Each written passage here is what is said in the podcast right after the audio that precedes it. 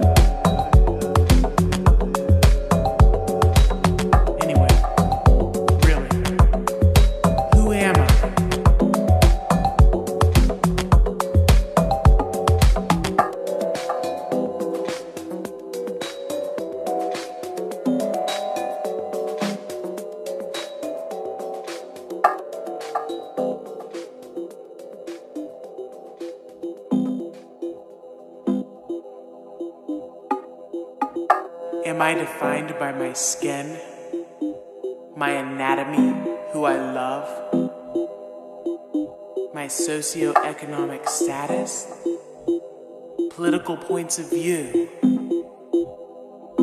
my mental capacity, mental illness.